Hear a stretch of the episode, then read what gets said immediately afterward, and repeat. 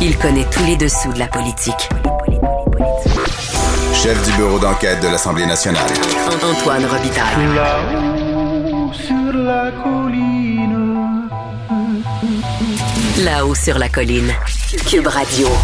Bon jeudi à tous. Aujourd'hui à l'émission, on aura droit au regard de Beauregard sur le débat Macron-Le Pen. L'essayiste Étienne Alexandre Beauregard qui analyse pour nous l'élection présidentielle française en direct de Paris depuis plusieurs semaines.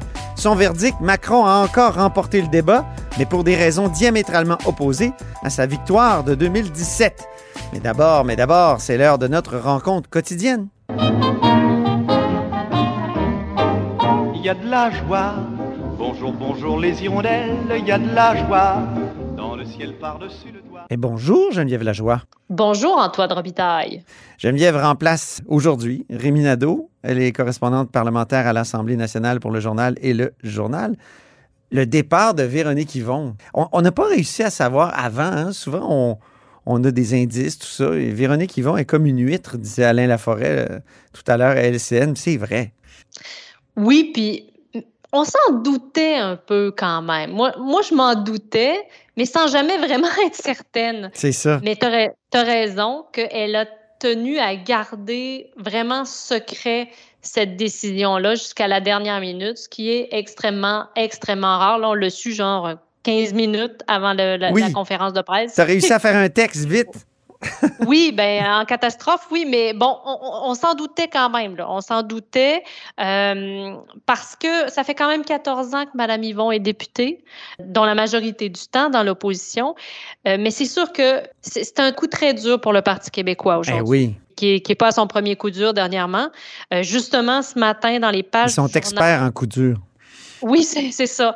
Justement, dans les pages du journal ce matin, il y avait un sondage léger euh, qui montre à quel point le Parti québécois continue sa descente, sa dégringolade dans les intentions de vote est rendu maintenant sous la barre des 10 là, donc à 9% d'appui dans la population. Aïe. Évidemment, c'est un plancher historique, là, du jamais vu. Et puis là, cette nouvelle de Véronique Yvon, qui est, on ne se le cachera pas, une députée euh, chouchou des Québécois Oui. euh, qui sera pas candidate aux prochaines élections. Là, Je dirais même chouchou des autres parlementaires. Hein? Tout à fait. C'est incroyable, là, tous les autres parlementaires qui ont, qui ont fait son éloge. un- un- je dirais un concert d'éloges, Antoine. Mm. Puis c'est rare qu'on voit ça. Et même, je, je te, je te cacherai pas que j'ai suivi, moi, la conférence de presse euh, sur euh, le fil Facebook de Madame Yvon. Oui. Et euh, habituellement, dans ce genre d'événements-là, euh, on, on peut suivre les commentaires des gens. Il y a plein de gens qui se branchent et qui font des commentaires, monsieur, madame, tout le monde. Je n'ai vu, Antoine, aucun commentaire négatif. Ça, c'est De incroyable. centaines de personnes qui ont, ont commenté là, le départ de Mme Yvon et même chez les, chez les élus, je veux dire, moi, là, sérieusement, j'ai rarement vu ça. Euh, Ben oui, sur a- Facebook, sais, un politicien dit il fait beau dehors, puis il se fait envoyer promener hein, habituellement en dessous. en Exactement, dessous. là, tout le monde est, heureux, Oui. content de pouvoir lui dire merci pour ce que tu as fait.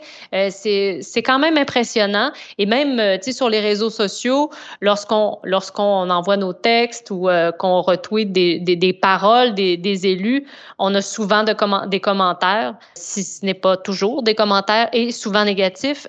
Dans ce cas-ci, je n'en ai vu encore une fois aucun. C'est quand même incroyable. Moi, ce qui me vient à l'esprit lorsqu'on on voit qu'elle s'en va, c'est le contraste avec le départ de Catherine Dorion euh, il y a quelques semaines.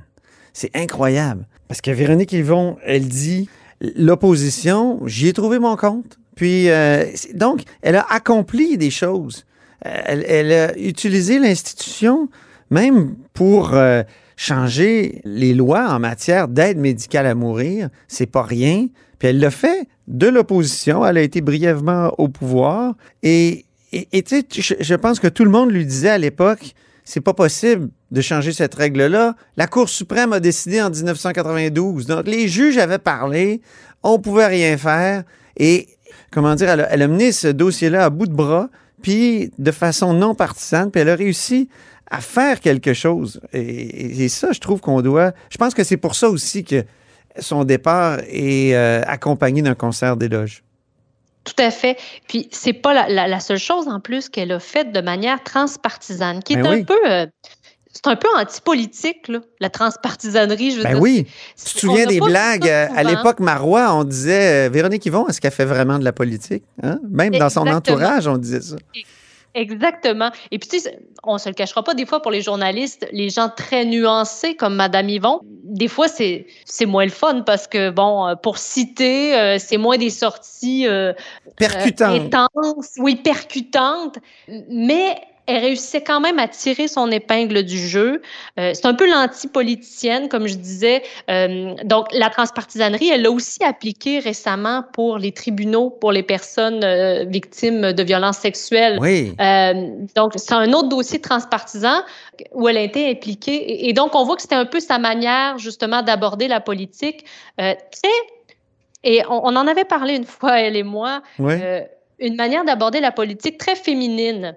Euh, et puis, on l'avait vu même, elle, elle était d'ailleurs membre de l'équipe du tonnerre de l'opposition, des trois euh, députés de l'opposition euh, femmes qui euh, ont talonné le ministre de, de l'Éducation, Jean-François Roberge, là, ces dernières Oui. années. Hein, quand on passe à Marois Risky, Christine Labrie de Québec solidaire, donc Marois Risky du, du Parti libéral et Véronique Yvon du Parti québécois. Donc, elle a fait partie de cette, cette espèce de club Et c'est bon que tu soulignes ça parce que tout, toute euh, transpartisane qu'elle pouvait être, elle était capable d'être percutante dans ces dossiers-là. Je pense à une sortie récente contre le ministre de la Famille à l'Assemblée nationale, euh, contre Marguerite Blais aussi, en rappelant la responsabilité ministérielle. C'était percutant, mais c'était étayé. C'est ça qui était- qui, qui faisait la force de ces interventions. C'était intéressant, ça ajoutait au débat. Et justement, à cause de son aura un peu euh, de, de, de, de, femme très, très à son affaire, euh, euh, très nuancée et qui peut être aussi, euh, qui peut faire de la politique autrement, quand elle attaquait euh, véritablement euh, quelqu'un ou en tout cas un, un comportement, un choix politique, euh, ça avait donc plus d'impact presque que lorsque Oui. c'est quelqu'un qu'on est habitué à entendre crier. tu sais. Exactement. On, on peut d'ailleurs l'écouter, on a un petit extrait de Madame Yvon tout à l'heure en conférence de presse. Pour ceux et celles qui tenteraient, c'est des choses qui pourraient arriver, d'extrapoler un lien entre ma décision et notre position dans les sondages, entre ma décision et le résultat dans Marie-Victorin, sachez qu'il n'y en a pas. Les sondages ne m'ont jamais fait peur. D'ailleurs, j'en ai fait mentir plusieurs à la dernière élection, ici même à Joliette. Et quant à Marie-Victorin, ma décision était arrêtée et connue de mon chef plusieurs semaines avant l'issue du scrutin. Si je ne l'ai pas communiqué publiquement avant, c'était simplement pour ne pas créer de possibles interférences dans la campagne que nous menions. Donc, son départ n'est pas lié, dit-elle, euh, au sondage, au mauvais sondage du Parti québécois. Non, évidemment, ça ça, ça, ça a certainement pas aidé non plus, là, mais mal- malgré tout, elle est là depuis 14 ans. Je ne sais pas si le Parti québécois était en si bonne posture qu'on pouvait l'imaginer former le prochain gouvernement si la décision aurait été euh, euh, différente. On ne le saura jamais de toute façon et elle ne répondra certainement pas à cette question-là. Mais reste que pour le Parti québécois, il va y avoir un comté vacant, en tout cas pour un petit moment.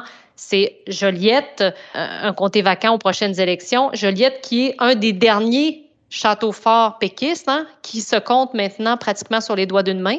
Celui qui est le plus à l'ouest, d'ailleurs. Tout à fait. Elle avait, elle avait gagné euh, la dernière fois. Elle avait remporté euh, son élection en 2018 euh, par 4500 voix de majorité sur euh, son rival caquiste. Euh, et ça, ça a toujours été, depuis 76, c'est une circonscription qui est représentée par un élu du Parti québécois à l'Assemblée nationale. On se rappelle que c'est aussi le fief, l'ancien fief de, du ministre Guy Chevrette. Euh, il y a eu un petit intermède en 2007 lorsque ça a été euh, remporté par l'ADQ Ben à oui. l'époque. Donc 2007, un, un petit, tout petit intermède. Et dès 2008, donc Madame Yvon a été élue pour la première fois, elle, dans Joliette. Peut-être un, un petit retour justement sur euh, son, ses débuts.